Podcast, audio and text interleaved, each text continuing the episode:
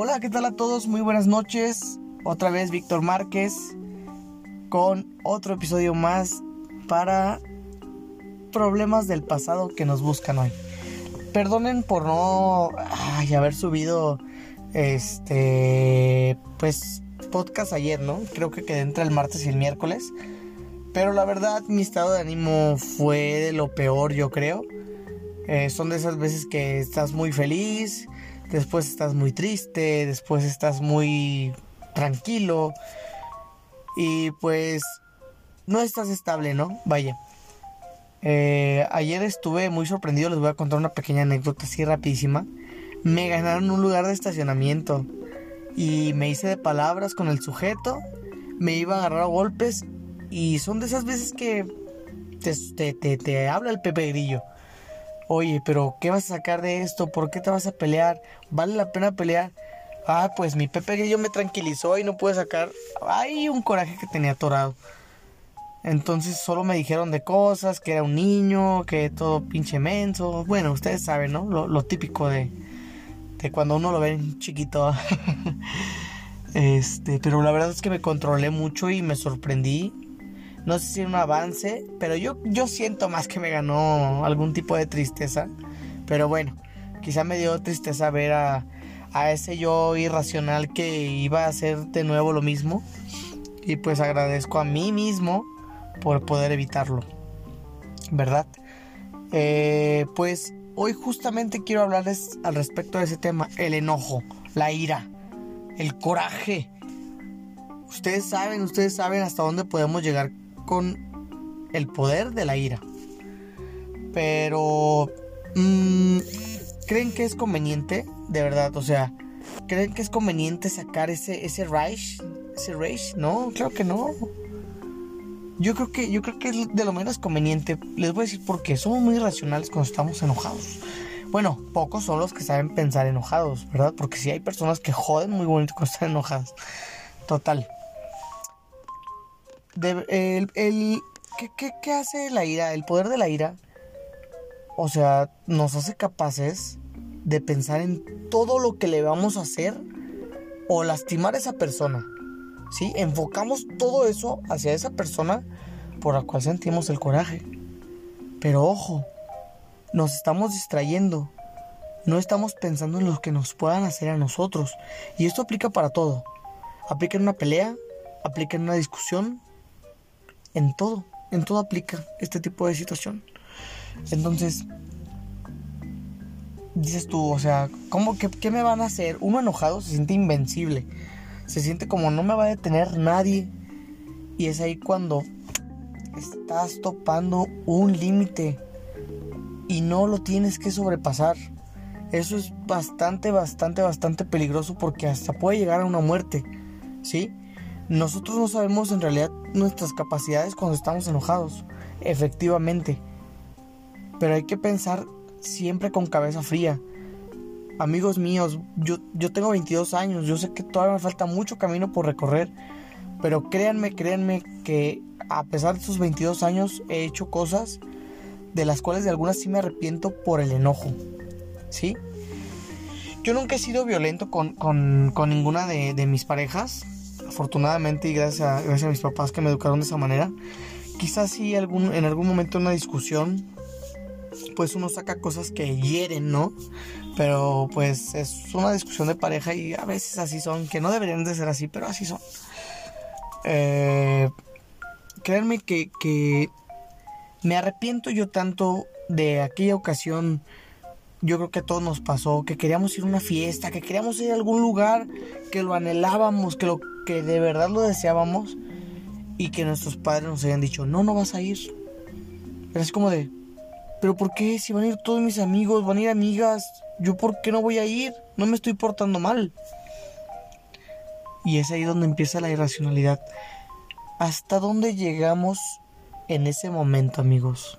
Yo creo que la mayoría lo hemos pasado de que odiamos a nuestros papás en algún momento por no habernos dejado salir, quizá no les hablamos o no queremos comer, hacíamos berrinches, le pegábamos a las cosas, no todos, aclaro, pero alguna de estas cosas sí hacíamos, ¿verdad? Y era muy difícil para nosotros asimilar el por qué no nos dejaban salir. ¿Por qué? O sea, ¿cuál es el, el afán o, o, el... Ay, ¿cómo decirlo? Sí, o sea, e, el objetivo de no dejarme salir. ¿Me quieres dejar sin vida? O sea, luego, luego pensamos todo malo, ¿verdad? Y nunca pensamos en ese momento racionalmente y quizá nunca nos arrepentimos de, de aquello que le dijimos a nuestros papás. Y hay que ser bien afortunados por lo que los tenemos. Porque tengo muchas amistades que no tienen sus papás. Y yo creo que se arrepienten quizá a veces de algunos que no pudieron despedirse. Perdón, perdón, me puse un poquito sad, pero a eso no voy. Lo sad ya lo pasamos ahorita. Ahora, en una relación, imagínense a esa personita tan especial, tan hermosa, que ustedes miran y se les abre el corazón, se les cae la baba, se les abren las patas, se les ponen los pelos de punta, los de la piel. Créanme que decirle cosas feas a esa personita, híjole, es una cosa también bien difícil.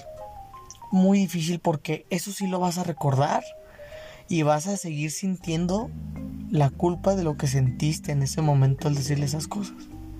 Aunque le hayas pedido disculpas. Pero eso es bueno, esto es parte de aprender. Dice hay un meme, es parte de crecer, Timmy. Pero si pueden hacerlo, evítenlo. Esa persona no se lo merece. ¿Por qué lo van a hacer?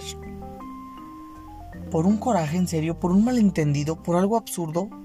No, no lo hagan. Miren, hay ejercicios súper especiales y mega recomendados que me han, que me han dicho y han funcionado a la perfección. Y créanme que yo parezco un chihuahua todo nervioso y han servido muy bien. Pónganse un hielo o algo muy frío en su mano, en las dos manos. Respiren profundo y siéntense. Hagan cosas contrarias al enojo. Traten de luchar inconscientemente contra esa sensación de enojo. Créanme que funciona, funciona muy bien, que nuestra lengua es afilada en algunas ocasiones. Así que muerdan algo si pueden, algo suave, algo que no los lastime. También es parte, parte muy buena para el ejercicio. No le peguen a las cosas. No sean fifas como yo. y chicas también. Yo he visto chicas que le pegan a las paredes y a las cosas tranquilas todo va a estar bien, todo va a pasar. Y ya sé que nos caga. Ey, cálmate, bájale. ¿Que me, que me baje de qué, güey? ¿Que me calme de qué? No, no, no. Hay que estar, hay que pensar siempre con la cabeza fría. Y yo quisiera que esto me lo hubieran dicho hace unos cuatro años. ¿Sí? O quizá un poco más porque pues cometí algunos errores enojados, ¿verdad? Pero hay que calmarnos siempre y hay que tomar una decisión con cabeza fría. Yo creo que es lo más importante las decisiones las decisiones que tomamos enojados son muy drásticas, muy extremistas para los que no lo sabemos controlar. Hay personas que saben controlar muy bien su enojo y mis respetos para esas personas, yo no puedo. O sea, yo creo que más bien nadie nos controlamos en la situación de que alguien les haga algo a, alguien querido o a nuestra mascota, a nuestra familia, y ahí es cuando se prende el cerro, ¿no? Por así decirlo vulgarmente. Pero hay ocasiones en, las que sí nos podemos controlar y quizá no lo hicimos. Y no lo hicimos porque quizá nos sentimos agredidos, ofendidos de cierta manera. O quizá nos dijeron nuestras verdades. Celos, los celos más que nada de esas madres. Uf, las odio ahorita, las odio y no puedo dejar todavía de serlo. Estoy trabajando en eso, amigos, si se puede. Este, pero créanme, créanme que hay que tomar siempre una decisión con la cabeza fría. Así que tengan muy en, cuenta esto. En cuenta que, que yo quisiera que esto me lo hubieran dicho. Enojado dañas a muchas personas a tu alrededor. Enojado en muchas ocasiones no controlas lo que dices. Pero no es excusa para hacer sentir mal a alguien más por tu enojo. Eh, hay que aprender yo creo que a separar esta parte emocional Porque si a ti te hacen enojar tus papás y tú te desquitas con alguien más, ¿qué culpa tiene ese alguien más? ¿Sí? ¿Qué culpa tiene ese alguien más? Pregúntenselo a diario. Cada que se sientan enojados. ¿Y qué culpa tiene alguien más? ¿Y qué culpa tiene ese alguien más? O sea, imagínense estar lastimando de esa manera a su pareja. O hasta desquitarse con las mascotas. Si eres de esas personas, te odio. No quiero que me hables. Déjame de seguir. No me escuches, ¿ok? Bueno, y no es por exagerado. Ya me estoy emputando, ¿verdad? Pero hay que evitar esta parte. De verdad. Del desquitarse con otros. Tú te enojas porque tú quieres. Eso sí lo aprendí. Tú te enojas porque tú quieres. Y tú vas a decidir hasta dónde quieres que llegue, hasta dónde quieres que llegue tu enojo. ¿Ok? Eh, pues la verdad, hay muchos consejos que quisiera darles al respecto de esta parte, pero yo creo que serían, sería que lo vivieran ustedes a final de cuentas en, en, en, carne propia, ¿no? Yo creo que nadie vive experiencias en cabeza ajena, pero yo solo los aconsejo por lo que siento, ¿no? Yo hoy pude controlarme de una pelea que no sé en qué hubiera acabado y yo estaba súper enojado y me pude controlar. Y créanme que si yo puedo, ustedes pueden. A menos que tengas un pinche ahí un pedo con tu con tu ira así bien canijo, pues ahí sí trátate, trátate. No lo dejes a la desidia, por favor. Este cuídense mucho, ámense mucho, respétense mucho y no se enojen, recuérdenlo bien, no se enojen.